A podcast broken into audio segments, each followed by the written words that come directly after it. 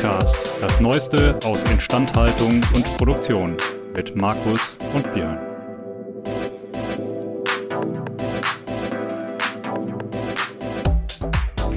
An dieser Stelle ein Dank an unseren Sponsor, denn dieser Podcast wird Ihnen präsentiert von Belfor DHD. Die Belfor DHD arbeitet jährlich an bis zu 3000 Maschinen und Produktionsanlagen von unterschiedlichen Herstellern. Das macht die Belfor DHD zu dem Dienstleister, wenn es um die herstellerunabhängige Wartung, Reparatur und Überholung von Maschinen und Produktionsanlagen geht. Mehr Infos zu unserem Sponsor finden Sie über den Link in den Show Notes.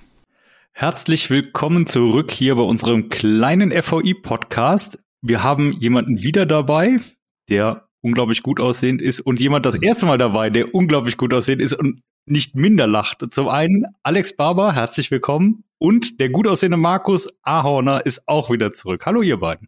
Hallo, ich freue mich dabei zu sein. Hallo, meine Lieben. Markus, wir haben dich natürlich unglaublich vermisst letztes Mal, aber da ist ich, leider ich dieses sagen, ich, ich hätte frei gehabt, aber ich hatte irgendwie gar nicht frei. Das war, das, das war desaströs eigentlich, was das allgemein passiert ist, ja. desaströs. Ja. Ja. Für den Kalender und für den Podcast, sonst macht es einen Haufen Spaß. Und für, für Seelenheil. Für Seelenheil. Du hast auch einen super Podcast verpasst, aber das Gute war ja, dass ich letztes Mal tatsächlich zwei Gäste hatte und äh, dementsprechend quasi in der Summe ist es nicht aufgefallen. Du bist ein Schlemmer. Könnte man so sagen. Ein Schelm und ein Schlemmer. Alex, vielen Dank, dass wir dich heute gewinnen konnten. Ähm, was führt dich in einen Industriepodcast? Ja, also ähm, ich komme aus der Industrie, das führt mich dann tatsächlich auch dorthin. Ähm, ich komme aus der Produktion und Logistik, ähm, habe dort angefangen äh, zu arbeiten, schon als Trainee damals und äh, später dann als Führungskraft, erst als Teamleiterin in der, im Fill- und Pack-Bereich, so hieß es bei uns, und später dann auch in der Logistik. Und ja, also so komme ich tatsächlich auch in den Industrie-Podcast, aber Vielleicht noch mal kurz, ich bin nicht mehr ganz konkret in der Industrie, also zumindest nicht mehr in der operativen. Hm. Ich habe mich jetzt äh, letztes Jahr selbstständig gemacht. Äh, oh, vorletztes Jahr, wir sind ja im Januar, muss man ja dran denken. Ähm, und mache jetzt äh, Führungskräfteentwicklung ganz konkret äh, und Personalentwicklung in der Industrie, speziell für den Shopfloor und für Shopfloor-Führungskräfte. Damit hast du diese Frage fantastisch beantwortet. Ich möchte vielleicht noch ergänzen, ich hatte durch LinkedIn gescrollt und hatte einen Beitrag von dir gesehen und wir waren vorher gar nicht vernetzt und habe dann aber gedacht, als bei dem, was du geschrieben hattest, und du hast auch selber einen Podcast, äh, das sei hier schon mal vorweggenommen, ähm, und habe dann gedacht, äh, Mensch, die muss man anschreiben. Ähm, das ist super spannend für unseren Podcast. Dementsprechend super, dass das geklappt hat ähm, und schön, dass du heute hier bist. Ähm, Vielleicht magst du ein paar Sätze darüber verlieren. Ähm, du sagtest, du kommst aus der Industrie und hast dich selbstständig gemacht. Was war für dich der Triggerpunkt, das zu tun? Normalerweise, also so kenne ich es bei den meisten Selbstständigen, gibt es ja irgendeinen Painpoint, den man erkennt und sagt, Mensch, da möchte ich die Welt ein kleines Stückchen besser machen mit mm. meiner Selbstständigkeit, mit meiner Firma. Ja, ja, klar, genau so ist es auch. Also ähm, mir ist immer aufgefallen, dass ich dass die Unternehmenskultur oder die Teamkultur in der Industrie schon noch mal eine ganz andere ist, sage ich jetzt mal, als im ähm, kaufmännischen oder im Office-Bereich.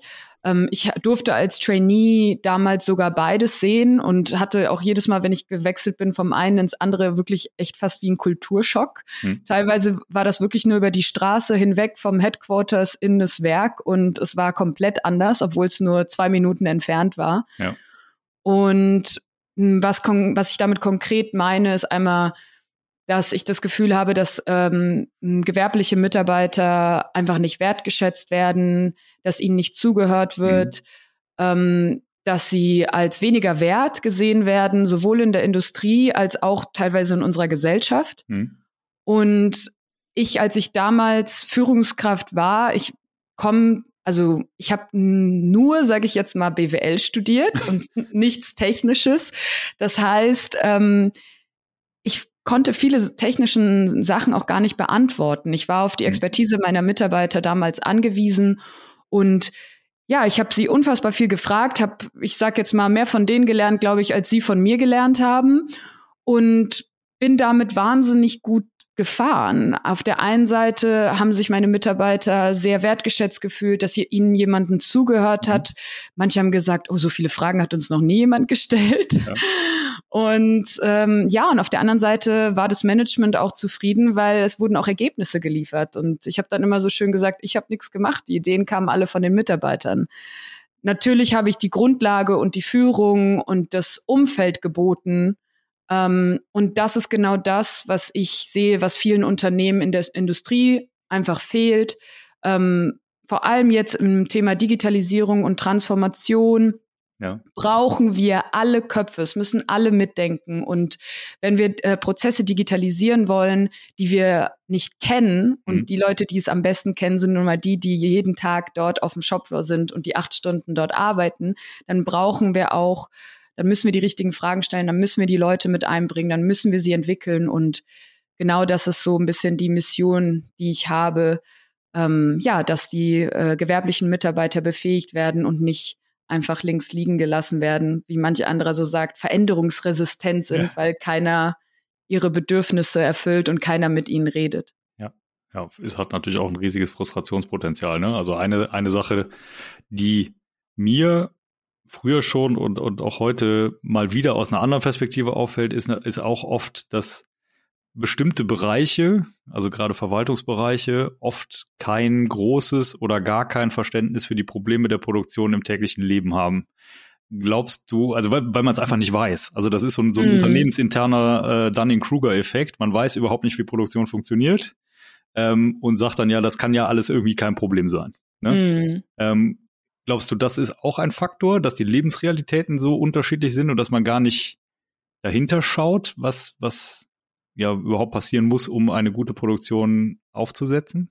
Ja, definitiv. Also meistens, wenn man jetzt vielleicht von Geschäftsführung, vor allem in größeren mhm. Unternehmen redet oder von vielleicht sogar einer Personalabteilung, die sitzen ja manchmal auch gar nicht im Werk oder wenn, dann sind das irgendwelche Juristen, die sich um Verträge kümmern, aber nicht welche, die sich um die Kultur kümmern, mhm. dann sind die meistens einfach zu weit weg um es zu verstehen, haben vielleicht teilweise noch nie oder erst einmal bei einer tollen Werksführung am Anfang ähm, überhaupt Fuß in die Produktion oder die Logistik gesetzt. Ähm, und wenn sie da waren, dann haben sie sich schön die Anlagen angeguckt und wie es produziert wurde, aber sie haben nicht mit den Leuten geredet, sie haben nicht verstanden, was für Probleme es gibt ähm, und ja, und wie die Prozesse bis ins kleinste Detail funktionieren. Und ich finde, teilweise ist es ja auch, es ist ja auch ein gesellschaftliche Spaltung, sage ich. Ich rede immer von einer Zweiklassengesellschaft, wenn ich sage gewerbliche und kaufmännische ja. Mitarbeiter. Wenn wir jetzt an unser Privatleben denken, dann habe ich eigentlich fast ausschließlich Freunde, die studiert haben, weil ich auch studiert habe. Und mhm. wenn ich, ähm, ich habe vielleicht ein, zwei Freunde aus dem Kindergarten oder Nachbarn oder vielleicht vom Sport mal, bei denen das nicht so war. Und man auch im Privatleben ist immer nur in diesen Kreisen und hat dann dort seine, ich sag jetzt mal, seine Bubble und, und auf einmal dann im beruflichen Leben stoßen die aufeinander. Und das sind wie so zwei Gruppen, die sich eigentlich nicht verstehen, nicht weil sie es nicht wollen, aber weil sie einfach zwei unterschiedliche Gruppen sind. Das ist Psychologie. Das ist genauso wie wer der Berater reinkommt. Da sagen auch alle, boah, der Berater da. Und teilweise ist das mit der Geschäftsführung oder mit den Leuten aus dem Headquarters oder mit den Personalern genauso. Das sind, das ist einfach eine andere Gruppe von Leuten, die keine Ahnung haben. So, so wird es halt oft gesehen und das ja. von beiden Seiten. Ja, ja, auf jeden Fall. Respektive, wie gesagt, also die, die, Sozialisierung ist, glaube ich, ein Riesenfaktor. Respektive, ich kann da aus meiner eigenen Erfahrung äh, vielleicht berichten. Also ich komme aus einem klassischen Arbeiter, aus der klassischen Arbeiterfamilie ähm, mhm. und war dann der Erste, der studiert hat, sozusagen. Also das heißt, ich kannte eigentlich eher die andere, die andere Seite ähm, und, und mein Freundeskreis ist eigentlich auch eher aus der, ja, sag ich mal, sind, sind eher Leute aus Lehrberufen und so weiter. Ähm, aber du merkst da schon, dass die Wahrnehmung eine absolut andere ist und dass die Realitäten andere sind. Und vor allen Dingen, was du dann auch irgendwann merkst, ähm, ist, dass sich die, das Zielgebäude des eigenen Lebens verschiebt ähm, und, und du irgendwie nicht immer die hundertprozentig die gleiche Sprache sprichst, es aber mhm. immer hilft, sich miteinander darüber zu unterhalten, was den jeweils anderen denn gerade bewegt und warum. Ne? Weil ich mhm. glaube, das, das macht das Verständnis einfach äh, immer ein bisschen größer. Was ich eine spannende Sache fand, du hast eben gesagt, du hast ganz, ganz viele Fragen gestellt und die Leute haben sich darüber gefreut, dass du Fragen gestellt hast. Ähm, die, die klassische Wahrnehmung von den meisten Leuten ist ja, ich will mir nicht die Blöße geben, die Frage zu stellen. Glaubst du, mhm. es, ist, es hilft, sich einfach einzugestehen, dass man manche Dinge auch nicht weiß und diese Offenheit auch zu zeigen und, und sich, sich ehrlich und aufrichtig für, für Dinge zu interessieren?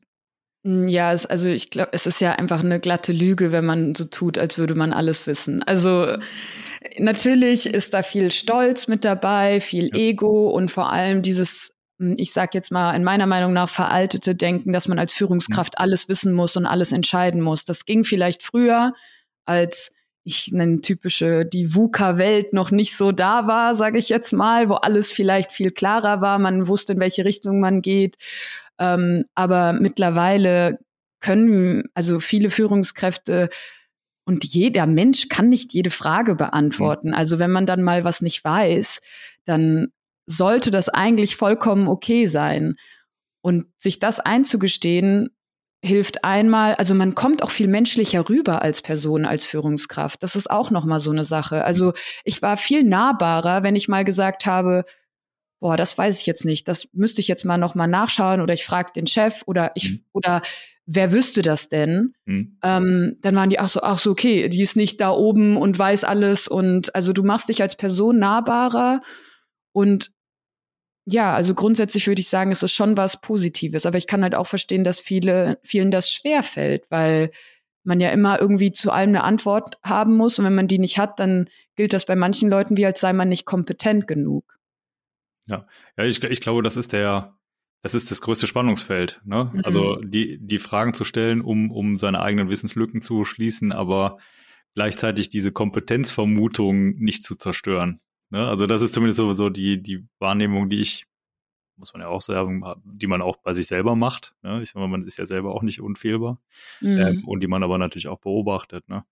Ähm, da ist natürlich auch die Frage zum Beispiel, wie, wie jetzt bei den Dingen, die du tust, um die Leute zu entwickeln, wie gehst du mit sowas um? Bringst du, versuchst du die Leute dahin zu führen? Also vielleicht noch mal kurz zur ähm, zur Frage, weil du gesagt hast, mhm. ähm, Kompetenz. Also wenn mhm. ich auf meine Mitarbeiter zugehe und sage, du bist der Experte in deinem Prozess und ich möchte gerne mehr von dir lernen, dann zeigst du damit eigentlich nicht, dass du was nicht weißt, sondern du wertschätzt die Person ja. für das Wissen, was diese Person hat hm. und sagst, ich brauche dich, weil du weißt das, du arbeitest da jeden Tag und du wirst natürlich den Job besser wissen als ich, die da nie einen Finger gerührt hat oder die vielleicht mal irgendwo anders war. Ähm, und das ist, glaube ich, das, was da viel wichtiger ist als das eigene Ego oder die Kompetenzfrage. Ich glaube, dass viele unterschätzen, was diese Frage in der anderen Person auslöst. Und wenn man mhm. zugibt, du bist der Experte, du weißt in dem Bereich mehr als ich, auch wenn ich deine Führungskraft bin. Für mich ist Führung eine andere Aufgabe. Ja. Es ist nicht, ich muss alles können in meinen Bereichen und alles bis ins Detail können. Ich sag auch immer, ich habe es auch schon in der Uni gemacht. Ich habe manchmal Projektarbeiten gemacht. Ich meine, wir sind alle auf selber Ebene, wir wissen alle und irgendjemand hat vielleicht die Führung übernommen. Und dann habe ich gesagt, das ist eine andere Aufgabe. Ich bin nicht besser als du, ich bin nicht schlechter als du, du bist nicht. Das ist einfach eine andere Aufgabe. Und ich finde, so sollte man das auch sehen. So, jetzt weiß ich nicht mehr, was deine Frage war.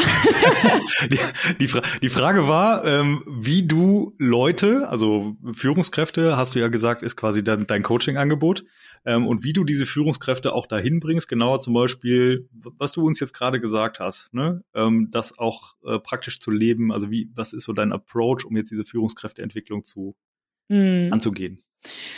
Also ich finde, äh, das basiert so ein bisschen auf, auf mehreren, also es kommt drauf an, was jetzt wirklich gebraucht wird. Also grundsätzlich ähm, komme ich ja meistens gar nicht direkt an die gewerblichen Führungskräfte ran, sondern das geht mhm. ja alles immer über die Geschäftsführung oder HR oder ähnliches, weil die entscheiden ja dann, mich zu buchen oder mich einzustellen oder Geld auszugeben. Und meistens kommen die schon mit einem Problem, sage ich jetzt mhm. mal. Und das Problem kann sein, Unsere Mitarbeiter sind nicht motiviert, ähm, unsere Führungskräfte sind total überfordert, die waren jetzt die letzten Jahre nur im Krisenmodus. Ähm, der ein oder andere ist vielleicht gerade Neuführung, Führungskraft geworden, ist damit vielleicht auch überfordert. Oder der Stress, der, das ist ja auch sehr ähnlich, der darüber geht, überträgt sich auf die Mitarbeiter. Es gibt viele unterschiedliche Sachen. Und je nachdem, was so ein bisschen die Ausgangslösung ist. Manchmal kann es auch sein, hey, wir haben hier eine neue Gruppe, die hat gerade angefangen, wir wollen denen mal so ein bisschen was Gutes tun und denen ein bisschen Training geben. Ne? Also es kann auch so was Lockeres sein. Aber meistens ist es doch schon, vor allem in den letzten Jahren, ähm, und aufgrund des Jobs und weil halt auch vor allem gewerbliche Führungskräfte unfassbar hohe Anzahl an Mitarbeiter führen oftmals, hm. dass ähm, da einfach eine große Überforderung stattfindet auf Führungsebene. Meistens waren die Leute technisch gut und sind dann hm. Führungskraft geworden, wurden aber nie mit irgendwelchen Trainings, Coachings, egal was unterstützt. Ja. Ähm, und da kann dann halt allein schon Training helfen. Manchmal geht es wirklich darum, auch um Führungskräfte, die schon total lange Führungskräfte sind, vielleicht sogar seit 25 Jahren. Ähm, da geht es eher ums Umdenken. Das ist sowieso das Schwierigste in dem Bereich, aber sage ich mal. Oder es geht halt auch darum, den Mann einen eine Situation zu geben, wo sie auch über ihre Herausforderungen reden können und mhm. sagen können, da habe ich persönlich mit Probleme. Ich mag es nicht, in Konflikte zu gehen. Ähm, das ist immer so ein Teil in Führung, wo ich äh, eigentlich immer weggehe oder also ganz konkrete Themen, mit denen ich dann im Coaching eins zu eins mit ihnen arbeite. Oder genau, das sind so, so ein paar Themen, also vor allem mentale Gesundheit ist gerade ein rieses, Riesenthema und ganz stark ähm, das Thema Delegation. Ja. Ähm, und das hat auch was damit zu tun, dass viele das Gefühl haben, dass sie nicht delegieren können, weil die Mitarbeiter nicht die richtigen Fähigkeiten haben, ihre Aufgaben zu übernehmen. Und das stimmt und stimmt nicht. stimmt, teilweise ja. haben die Mitarbeiter nicht diese, ja. diese Fähigkeiten. Also stimmt wirklich. Aber teilweise traut man es ihnen auch nicht zu, hm. weil es auch nie ihre Aufgabe war. Und da ist es zum Beispiel so, dass ich helfe mit, mh, hm, so habe ich das auch gemacht und so helfe ich halt auch den Führungskräften zu sagen, mit, mit kleinen Sachen anzufangen. Ja mit vielleicht Kommunikation, dass es vielleicht ein paar direktere Kommunikationswege gibt und nicht alles immer gesammelt über die eine Person über den Teamleiter oder über den mhm. Schichtleiter gehen muss. Ähm, solche Dinge zum Beispiel, die dann die Person entlasten. Ähm, und ganz viele sind halt immer in so vielen administrativen und operativen Tätigkeiten mit drin, die eigentlich gar nicht sein müssten. Und da gibt's erstmal einfach wirklich eine Analyse vom Alltag, auch vielleicht eine Begleitung auf dem Shopfloor mal zu sehen, von jemand von außen, wie, mhm. wie ich, der mal sehen kann, musst du das wirklich jeden Tag machen? Wie wichtig ja. ist das? Ähm, kann das nicht jemand anderes übernehmen? Wenn ja, wer? Was müsstest du dieser Person dafür beibringen? Kann dich jemand aus dem Personalbereich unterstützen, vielleicht eine Weiterentwicklung für deine Mitarbeiter in dem Bereich mhm. zu machen, äh, weil sie vielleicht noch nicht die Kompetenzen dafür haben? Ja. Und da gibt's halt einfach sehr viele Faktoren, die da im Spiel sind. Und es kommt einfach drauf an, was so das größte Problem ist. Aber das heißt, letzten Endes gehst du das Problem oder die, das Thema halt auch schon sehr ganzheitlich an. Ne? Also das, oder so wie mhm. ich das raushöre, äh, spielt ja auch das, das Prozessdesign ähm, da irgendwo mit rein. Ne? Also das, das Spannende finde ich halt, ähm, ich würde auch sagen, Delegation ist, glaube ich, das größte Thema von Führungskräften allgemein. Ne? Ja. Ne? Man, möchte, man, man hat ja auch irgendwie so ein bisschen, ja, man möchte ja gerne in, unter Kontrolle haben und, und ja, sage ich mal, auch am, am Puls der Zeit sein. Ähm, Gibt, gibt es irgendwie, oder letztendlich bist du schon ein bisschen drauf eingegangen, ne? aber gibt es so, so, so Dinge, die man Leuten mit auf den Weg geben kann, um da besser loslassen zu können, auch selber? Weil ich, also ich glaube, vieles kommt auch von, du hast eben gesagt, ne, es stimmt, ist es ja und nein, die Mitarbeiter können es nicht. Ähm, aber teilweise ist es auch ja ein großer, großer Teil, ich will's nicht. Mhm. Ja, ich trau, also entweder ich will's nicht, weil, weil ich selber machen möchte, oder ich traue mich nicht, weil ich Angst habe, irgendwer macht was falsch. Mhm. Ja? Ähm, gibt es da Ansätze, wie man Leuten sozusagen selber das Vertrauen in die, in seine Mitarbeitenden geben kann? Mhm. Also ich weiß nicht, ob es wirklich darum geht, das Vertrauen in die Mitarbeiter zu bekommen oder eher an sich zu arbeiten mhm. und zu sehen, warum kann ich das nicht loslassen? Ja, also beides, glaube ich. Ja, also, also, also wahrscheinlich ist auf jeden Fall beides, aber mal zu sagen, okay, Warum muss ich denn alles kontrollieren? Heißt es, dass ich immer alles besser mache? Oder wie war es denn damals, als ich, als mir mal eine Aufgabe, die ich nicht konnte, zugeteilt wurde? Musste ich die sofort perfekt können? Mir genauso wurde einem ja auch, wurden einem ja auch am Anfang mal gewisse Aufgaben gegeben, die man vielleicht nicht so gut konnte. Und man muss halt Fehler machen Ja. Oder man wird es nicht perfekt machen, bis man irgendwann die Erfahrung hat. Und äh, wenn man vielleicht mal selber in der Situation steckt und dann sagt, ja, so wird es bei den Mitarbeitern auch sein. Und du hattest ja schon erwähnt, dass ich ähm, auch einen eigenen Podcast habe und ja. ein ähm, in einem Interviewgespräch ähm, meinte auch äh, ein Interviewpartner, der ist auch eine Shopfloor-Führungskraft und hat gesagt, er hat sehr früh gelernt, dass er es lieber ähm, anstatt es 100 Prozent selbst zu machen, vom anderen zu 95 Prozent machen lässt. Und er hat gesagt, er musste sich sozusagen damit abfinden, dass es vielleicht nicht genauso ist, wie er es machen würde, hm. aber dafür, was immer die Lösung ist, was immer der äh, am Ende bei rauskommt, viel mehr von den Mitarbeitern akzeptiert ist. Vor allem, wenn wir von ja. Projekten reden. Anstatt das mhm. Projekt selber zu 100 Prozent durchzupushen, weil man glaubt, dass man alleine ist, wenn man sich da, ich sage jetzt mal, für jedes Teilprojekt einen kleinen, einen kleinen Teil abgibt und die Mitarbeiter mitmachen lässt und es wird dann nicht zu 100 Prozent so, wie du es haben willst, wird es trotzdem viel mehr tatsächlich integriert und von den Leuten angenommen und am Ende merkt man, es ist gar nicht so schlimm. Hm. Das heißt, ich glaube, normalerweise, wie das meinte ich ja vorhin, man fängt mit kleinen Sachen an. Ne? Also was ist, wenn ich das jetzt abgebe? Was passiert dann? Oh, jetzt ist er schon wieder zu mir gerannt und hat das falsch gemacht. Ja gut, Natürlich, man muss Sachen wiederholen. Die Leute müssen halt lernen und manchmal ja. passiert es ein drittes Mal, aber ein viertes Mal wird es nicht mehr passieren. Und dann ist es eine langfristige Denke am Ende. Ja. Weil die Alternative ist, dass man alles bis hier oben, sorry, das sieht man jetzt nicht, bis ja. über den Kopf ähm, natürlich hat und dann am Ende vielleicht ausbrennt, überfordert ist. Also das ist ja immer ein super, super anstrengender und stressiger Job, den man da hat auf, als Teamleiter oder Schichtleiter im, auf dem Shopfloor. Ja. Ja, respektive. Also ich glaube, ich glaube, eine große Tendenz ist, du hattest es eben schon mal angesprochen. Also äh, ich, ich habe den Eindruck in, in primär technischen Berufen, ich muss aber auch sagen, das kann Bias sein, weil ich aus technischen Berufen komme. Dementsprechend, ich kann es nicht, kann es auch nicht verallgemeinern, weil ich es nicht besser weiß, aber ähm, dass man oder dass Unternehmensführungen sehr stark dazu tendieren, Leute mit guten technischen Kenntnissen zu Führungskräften zu machen. Ähm, das, was aber ja spannend ist, ist, ich brauche ja eigentlich nicht Führungskräfte, die gut in der Technik sind, sondern ich brauche meistens Führungskräfte, die gut in Führung sind. Deswegen sind es ja Führungskräfte mhm. und nicht Technikkräfte. Ne?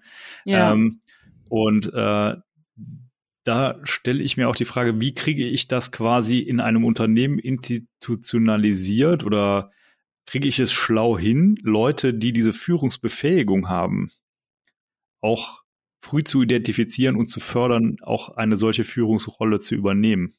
Hm, also ähm, ich ich habe jetzt irgendwie keine Diagnostik hm. oder was, da gibt's bestimmt manche, da gibt's irgendwelche Diagnostiken, hm. die man jetzt sagen kann, wo man irgendeinen Test macht und dann hast du Führungsqualitäten. Die gibt's auf jeden Fall. Also das würde ich jetzt hm. mal nicht als Beispiel nehmen.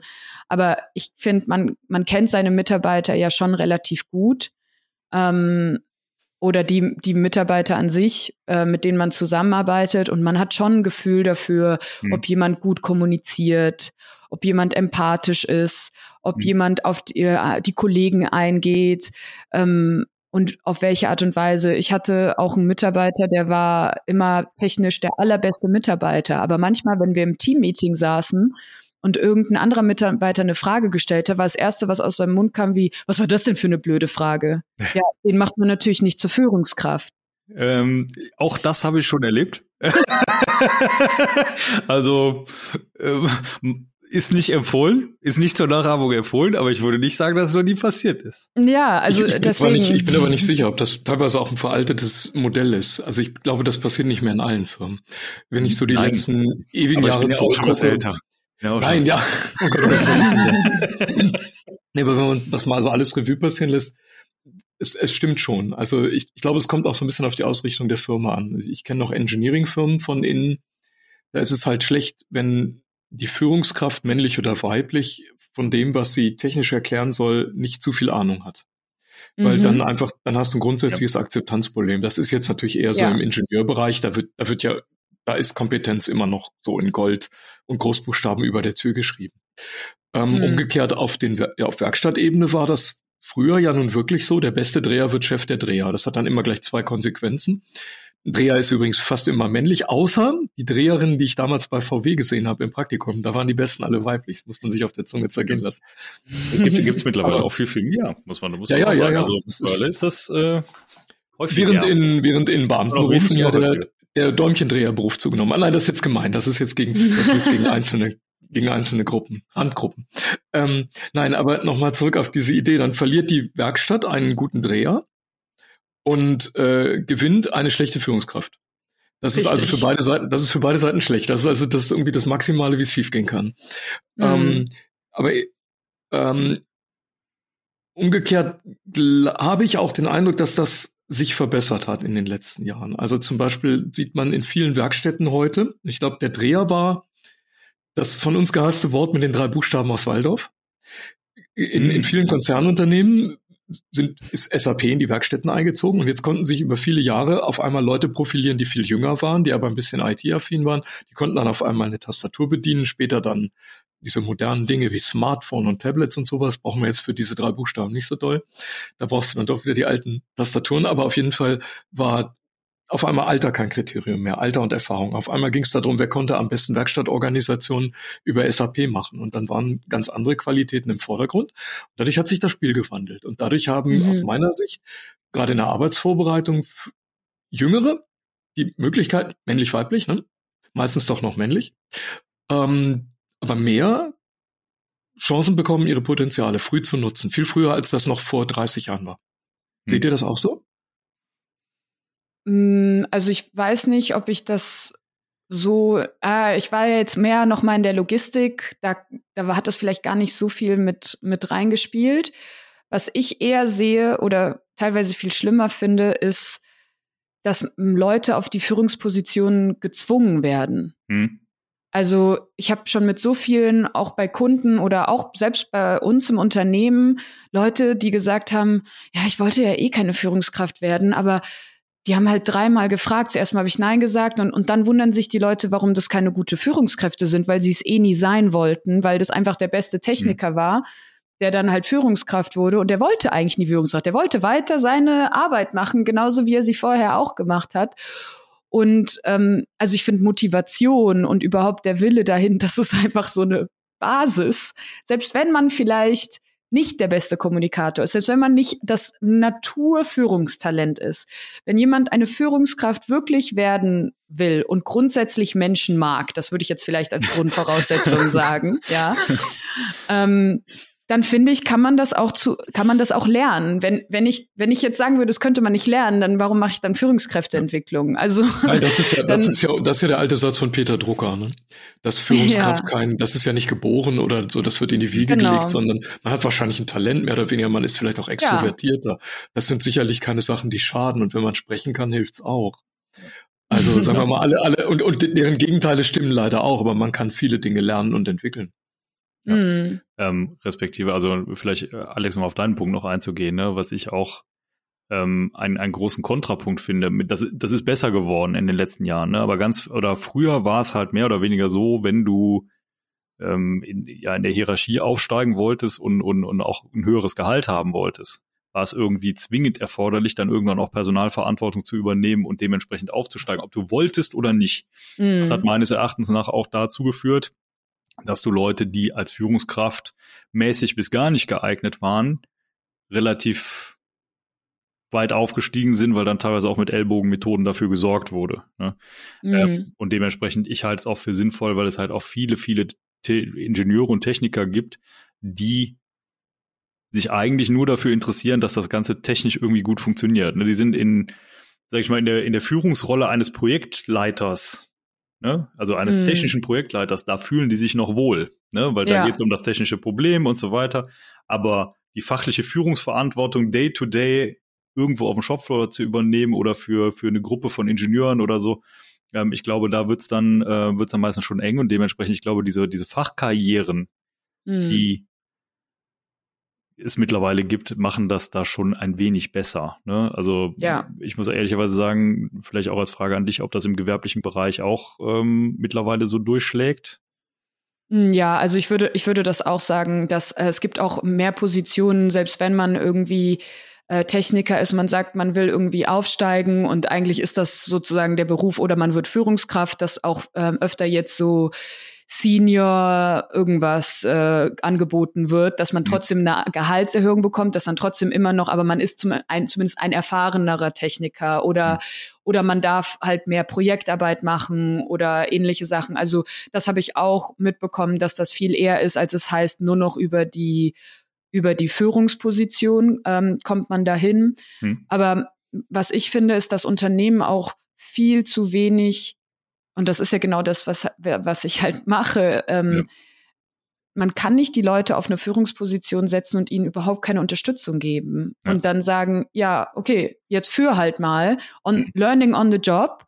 Und das Problem ist dadurch, dass und das ist so, für mich ist das wie so ein Teufelskreis. So, man kommt auf eine Position, mhm. Die Hälfte davon will es vielleicht sogar noch nicht mal. Also Motivation ist schon gleich weg. Sagen wir, nehmen wir mal an, die wollen es so, von mhm. der, von der guten Voraussetzung dann kriegen die keine Unterstützung, wissen überhaupt nicht, was es heißt zu führen. Wie hm. führe ich dann? Na, ganz normal, wie man das halt so kennt, autoritär. Du machst das, du machst dies, ich entscheide, ich bin Führungskraft. Das ist so das, der, ich sag jetzt mal, der Default Mode. Hm. Darauf kommen wir zurück, weil wir vielleicht auch unter anderem gestresst sind, weil wir es auch nicht besser wissen. Ja. Und, und dann ähm, sind wir gestresst, weil wir so viel auf unserer Kappe haben, weil wir nichts abgeben können, weil alles, man alles selber machen muss. Und das stresst dann wiederum die Mitarbeiter. und dann wundern wir uns, warum die Leute und vielleicht sogar die Führungskräfte ja. gehen oder vielleicht sogar ähm, einen Burnout haben. Ja. Und tatsächlich wenn man einfach mal eine Art von Unterstützung, das heißt jetzt nicht, dass man irgendwie ein detailliertes Führungskräftetraining bis ins Detail machen will. Manchmal reicht auch wirklich nur eine individuelle Unterstützung. Manchmal reicht auch, dass die Führungskraft für einen da ist oder dass sich die Teamleiter und Schichtleiter unter sich ab und zu zu Führungsthemen austauschen. Mhm. Da braucht man noch nicht mal irgendjemand externes. Einfach mal einmal im Monat treffen. Jeder bringt sein Problem mit, was er hatte mit den Mitarbeitern, wo er nicht wusste, wie man, wie er mit denen umgehen soll. Und dann hilft man sich gegenseitig. Vielleicht sogar mit ein paar mehr, die ähm, schon ein bisschen länger Führungserfahrung haben, die da auch mit reinkommen. Aber so gar nichts. Also es gibt Statistiken, das heißt, ich weiß leider nicht mehr genau die Zahl, aber wo es heißt, dass hm, Führungskräfte, vor allem gewerbliche Führungskräfte, in den ersten zwei Jahren ungefähr mehr als 50 Prozent scheitern. Ja. Weil die wollen nicht mehr Führungskraft sein. Das ist zu viel, ist nicht das, was sie sich vorgestellt haben. Und Scheitern heißt meiner Meinung nach sogar noch nicht mal Burnout oder wie auch immer, sondern sie wollen es einfach nicht mehr sein ja. und äh, fühlen sich in der Position einfach nicht wohl. Hm. Ja, und gut, ist natürlich auch verständlich, ne? Also wie gesagt, wenn, wenn unter den Randbedingungen, die du eben gesagt hast, was aus welcher Richtung würdest du sagen, müsste, also ein Unternehmen erkennt, der Geschäftsführer des Unternehmens erkennt, ähm, ich habe dieses Problem. Welche Abteilung setze ich da sinnvollerweise drauf an?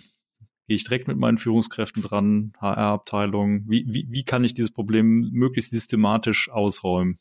Ähm, also ich sag immer, meine ich, man muss nicht jemand externen mit reinnehmen. Das mhm. vielleicht mhm. nur, wenn man wirklich gar nicht weiß, wie man irgendwie da herangehen soll.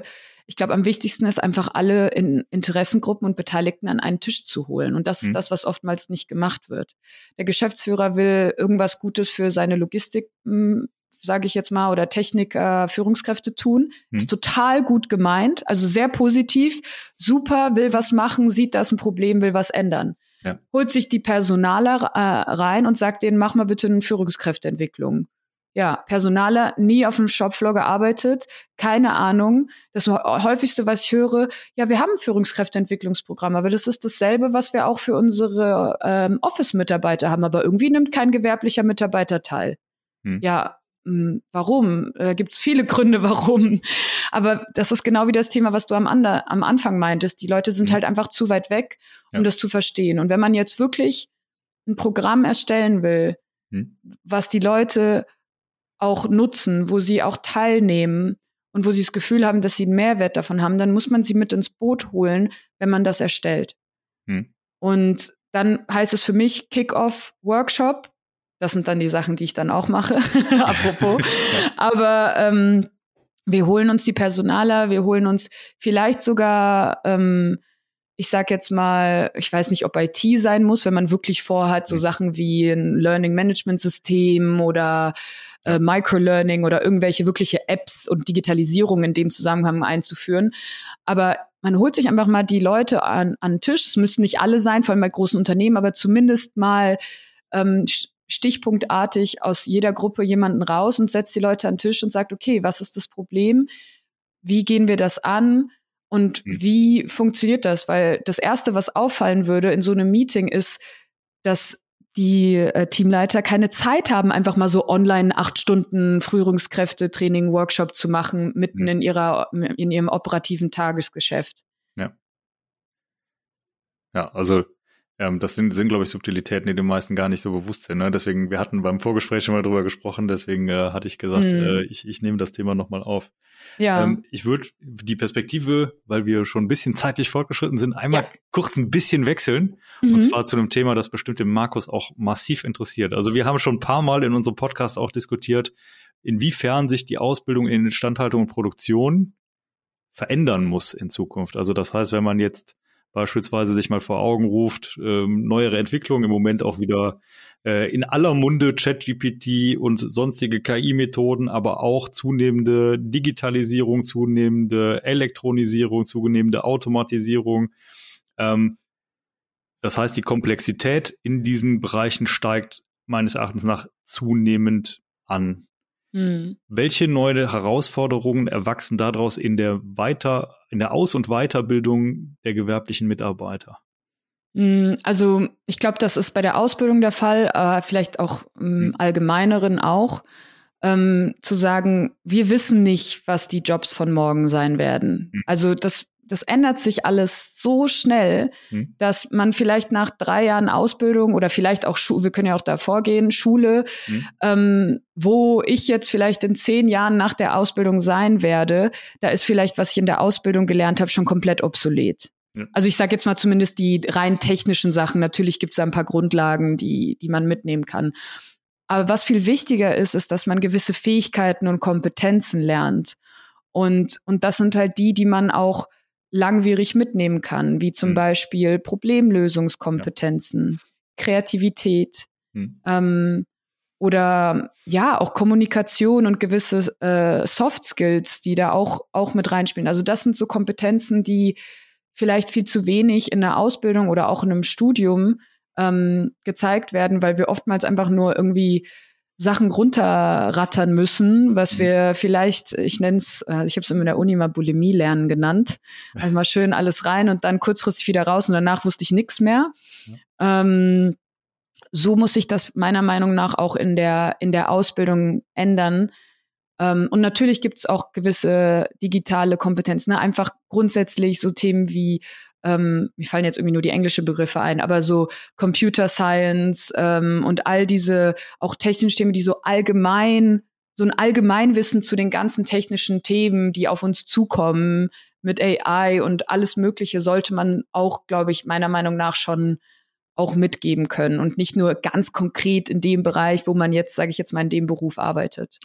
Ja, also Du hattest eben mal so ein paar, paar Faktoren angesprochen, die wir hier auch schon mal diskutiert haben und äh, wo ich nach wie vor auch fest, also da bin ich Überzeugungstäter, ne, weil ich halt bei mir selber feststelle, das sind die ähm, Dinge, die von meinem Studium hängen geblieben sind. Ne? Also ich habe mal Mechanik gelernt, ich habe mal äh, Thermodynamik gelernt, ich habe es im Gegensatz zu Markus alles wieder vergessen, ähm, weil ich es halt auch nie wieder gebraucht habe. Aber eine Sache habe ich mir massiv behalten und das ist halt, wie, wie, wie strukturiere ich Probleme? Und das mhm. war für mich die, das, was ich am meisten aus meinem Studium mitgenommen habe und wo ich auch nach wie vor immer wieder sage, das ist das Tolle am Ingenieursstudium. Ne? Du lernst halt eine bestimmte Art zu denken. Ähm, mhm. Und dementsprechend ist meine Erwartung, ich sag mal, egal in welchem Berufsbereich, ich glaube, wir müssen in Zukunft viel, viel, viel mehr äh, in solchen Kompetenzbereichen denken, als in einem ja, als in Wissenssilos, ähm, die irgendwann so oder so obsolet werden und ähm, ja so schnelllebig überholt werden. Ne? Also ich, ich glaube, die wichtigste Kompetenz für die Zukunft ist Lernen zu lernen. Wie kann ja, ich mir richtig. was beibringen? Wie kann ich mir Wissen selber erschließen? Also mm. das ist, glaube ich, einer der, der spannendsten Faktoren überhaupt. Ja, das würde ich auch zu 100 Prozent unterschreiben. Ja. Markus, was sagst du dazu? ich würde reingrätschen und das, ich habe ich hab noch so ein, so, so ein Thema hier, das ich, ich habe so mitgekritzelt. Ja. Ja. Und mir ist jetzt so bei den ganzen Gesprächen eingefallen, dass ich habe das nicht mehr so auf dem Kalender gehabt, weil irgendwann man, man ja alle Sachen, die man mal so lange theoretisch durchdacht hat und dann geübt hat, irgendwann sind sie ja Herz und Fleisch und Blut geworden, also Herz, Herz, Fleisch und Blut. Und dann muss man erst wieder überlegen, was, wie hat man das früher eigentlich gemacht und vor welchen Themen hat man gestanden. Und ich fand immer eine der ähm, Anfangsphänomene, als ich da reingerutscht war, ich meine, jeder rutscht ja irgendwie rein in diese Führungsrolle. Man mit, mit den üblichen Problemen, die dann, die dann, also in, immer dann kommen, wenn man sie nicht gebrauchen kann, vereinfacht gesagt. Und das ist am Anfang, ist, kann man alles nicht gebrauchen an Problemen. ähm, ist, war so eine der wesentlichen Fragen, wie viel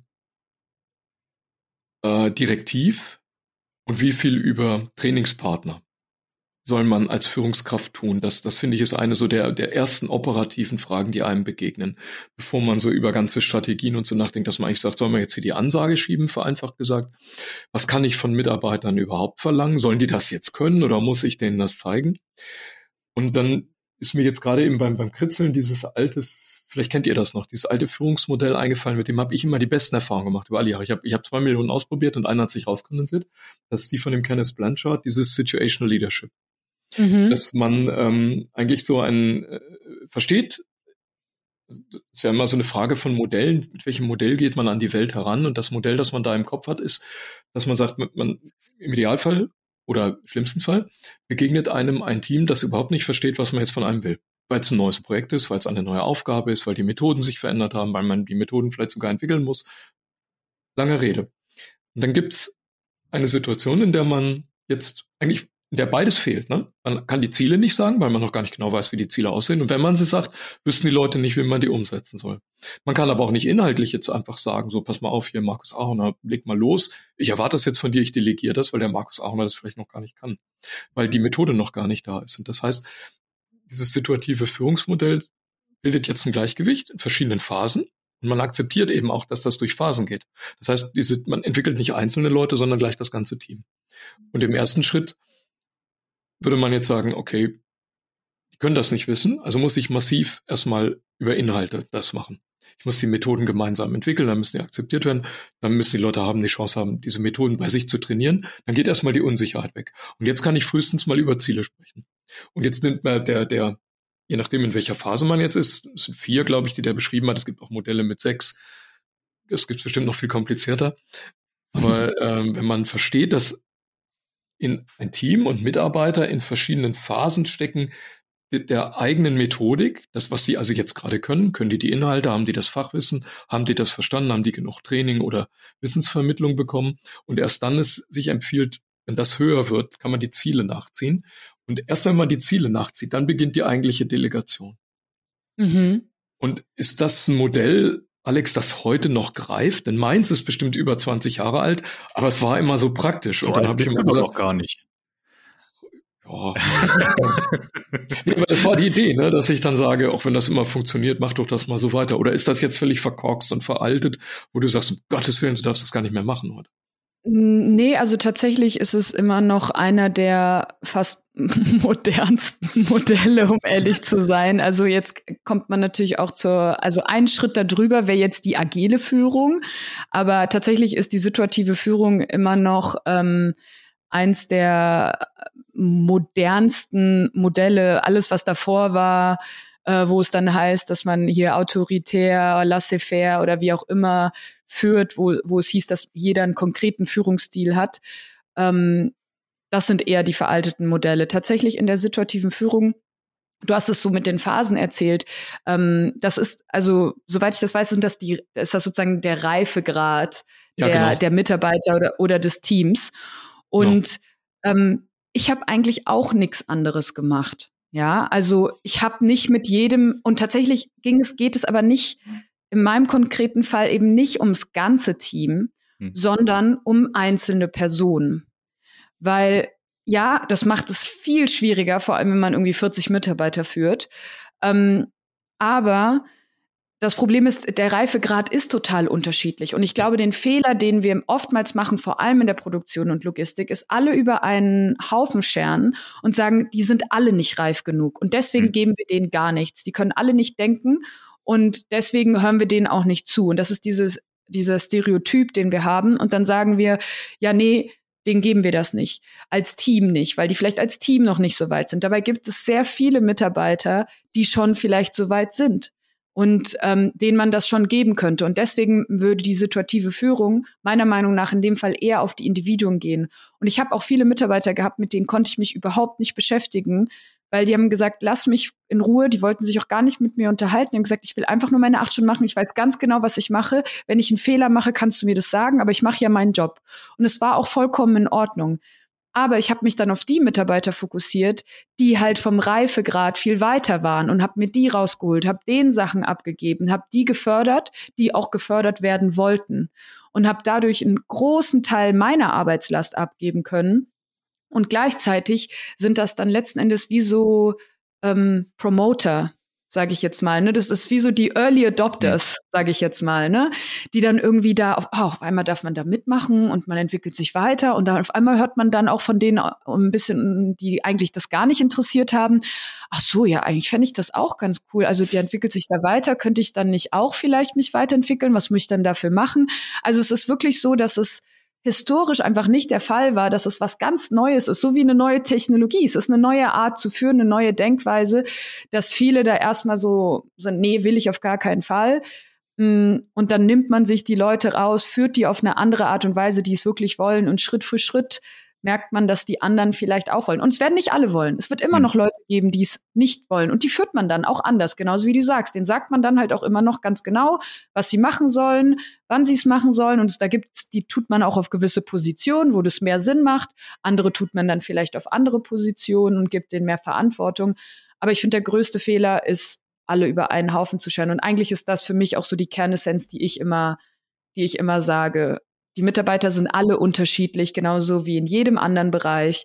Und genau so sollte man sie auch behandeln. Aber das, das ist ja im Prinzip ein humanistisches Weltbild, was dahinter steckt. Ne? Und ist das dann ein, ist das dann nicht humanistisch, davon auszugehen, dass grundsätzlich alle Leute erstmal dumm und blöd sind und desinteressiert und keine Lust haben? Denn das ja. finde ich ja irgendwie auch. ja, ist das Sehr einfaches Weltbild ja. auch.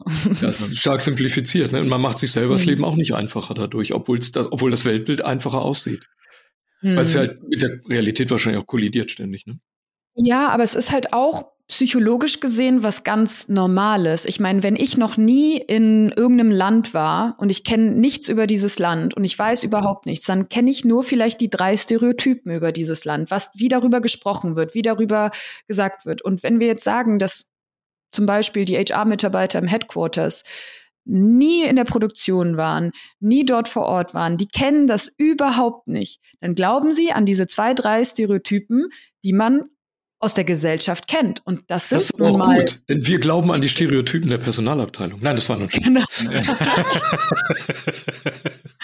Ich halte mich mal zurück hier. Ich will ja, dass die mich einkaufen. Ja, natürlich, selbstverständlich. Das sind die reizendsten Menschen. Ich hab, ich war, ich war letzten Montag mit einem Personaldirektor essen. Stimmt. Björn, das ist einer der reizendsten Menschen. Das kann ich hier bestimmt und auch wirklich was auf dem Kasten habend, die, die, der, die ich in meinem, der ich, den ich in meinem Leben habhaft geworden bin. Also Möchte, möchtest du ihn hier, möchtest du ihn hier anonym grüßen, Markus? Ich, ich, ich, das ist, okay. Er weiß, wer gemeint ist, aber wir werden ihn in absehbarer Zeit, werden wir ihn nicht von der Rolle lassen und werden ihn hier in diesem Podcast holen. Das ist absolut richtig. Gut. Alex, wir sind sehr fortgeschritten mit der Zeit. Ja. Wenn Leute jetzt sagen, und ich kann es sehr gut nachvollziehen, wenn sie das sagen, respektive ich kann es nicht nachvollziehen, wenn sie es nicht sagen. Mit dieser Frau möchte ich gerne zusammenarbeiten. Wo kann man dich erreichen? Ähm, ja, also natürlich auf LinkedIn äh, unter Alex Barber. Ähm, meine Selbstständigkeit habe ich tatsächlich unter der Marke Frontline Sidekicks. Und genauso heißt auch meine Webseite, also www.frontlinesidekicks.com. Und äh, ja, wer sich Lust hat, noch mehr Podcasts anzuhören zu dem Bereich, wo vor allem die Perspektive auch der gewerblichen Mitarbeiter zu hören ist, das ist auch mein Podcast, der nennt sich Sichtwechsel, Schichtwechsel. Sehr schön. Werde ich. Würde man dich denn auch erreichen in einem, jetzt muss ich diesen blöd, das blöde Wortspiel, das liegt mir jetzt seit, seit 45 Minuten auf der Zunge, würde man dich denn auch erreichen sag, in, Alex Bar, in einem Alex Barbershop? ich wusste, es kommt. Ich, ich, als du gesagt hast, du musstest dir 45 Minuten verkneifen, wusste ich genau, was jetzt kommt. Ich hätte mit Alex Barber, dem Leiter einer bekannten Dixieland-Band aus den 70er Jahren machen können, aber den kennt heute kein Mensch mehr. Der war auch, das war auch nicht meine Lieblingsmusik. nee, aber ich ähm, sag immer so meinen Namen an. Barber wie der Barbershop, so dann wissen die Leute, wie es geschrieben wird. okay. Aber du hast vorhin gesagt, du willst nicht alle über einen Kamm scheren. Jetzt müssen wir richtig aufpassen. Oh Gott. Lass mal lieber aufhören, bevor es schlimmer wird. Man, man, man, merkt, der kleine Markus muss langsam ins Bett. Ähm, ja, er wird langsam albern. Aber bevor du da hinkommst, hast du noch eine wichtige Aufgabe zu erfüllen, Markus. Nämlich was hat der FVI im Angebot? Ah, passend zum Thema. Rein zufällig sind wir natürlich dabei, unter anderem auch mit ähm, berühmten Bildungsinstitutionen im Rhein-Ruhr-Gebiet, unter anderem mit der famosen Hochschule in Mülheim, ähm, die FVI Akademie als neue Kaderschmiede der Industrie aufzubauen. Und momentan sind wir im Überarbeiten des klassischen Angebots. Das macht ein sehr, sehr kleines Team. Manchmal, da, da ich in dem kleinen Team bin und wir momentan vor Zeit nicht mehr genau wissen, wo uns der Hut steht, ähm, bleibt diese Arbeit derzeit, jetzt muss man sagen, glücklicherweise auch liegen. Denn glücklicherweise in dem Falle, im Sinne, dass wir weiterhin ähm, Pilotanwender suchen, die also vielleicht auch in-house als Mitglieder ihre Bildung, ihre Weiterbildung ihrer Mitarbeiter im Instandhaltungs- und Produktionsbereich da ähm, in ein Programm verwandeln wollen. Es gibt einige Unternehmen, mit denen wir das jetzt schon ausarbeiten, aber es sind noch Plätze frei und wir sind sehr offen bei der Gestaltung. Und es setzt äh, auch als Abgrenzung, es gibt unzählige von diesen Akademien, glaube ich, weltweit zu diesem ganzen Thema, wie gesagt, in Produktion und Instandhaltung, aber wir setzen da auf, wo praktisch die anderen aufhören. Also man kann sich das ungefähr so vorstellen, wer schon mal irgendwie so ein Instandhaltungsproduktionsleitungs äh, vollumfassenden Bildungslehrgang gemacht hat und schon mal irgendwo gebucht hat, dann hat man das Grundwissen und darauf bauen wir auf, was die Sachen angeht, die wir jetzt heute gerade alle besprochen haben, also Teamentwicklung, Digitalisierung, Führungskräfteentwicklung. Es ist nicht so stark Fachwissen geprägt, es geht mehr um Methodenentwicklung, lernen, wie man lernt, lernen, wie man Neues ins Unternehmen bringt und implementiert. Also da ist ein rundes Programm, aber das ist relativ flexibel. Wer mag, darf noch bei der Gestaltung mitmachen. Könnte es ein schöneres Schlusswort für diese Folge geben? Ich denke nein. Also, wir haben heute das komplette Bildungs- und Weiterbildungsangebot einmal durchgemacht. Alex, vielen Dank fürs Dabeisein. Ähm, Markus, vielen Dank fürs auch dabei sein, aber du, das ist dein Job, du musst immer. Ähm, unsere Zuhörerinnen und Zuhörer, ähm, vielen Dank fürs Zuhören und damit würde ich sagen, bis zum nächsten Mal und tschüss. Tschüss. Vielen Dank. Tschüss.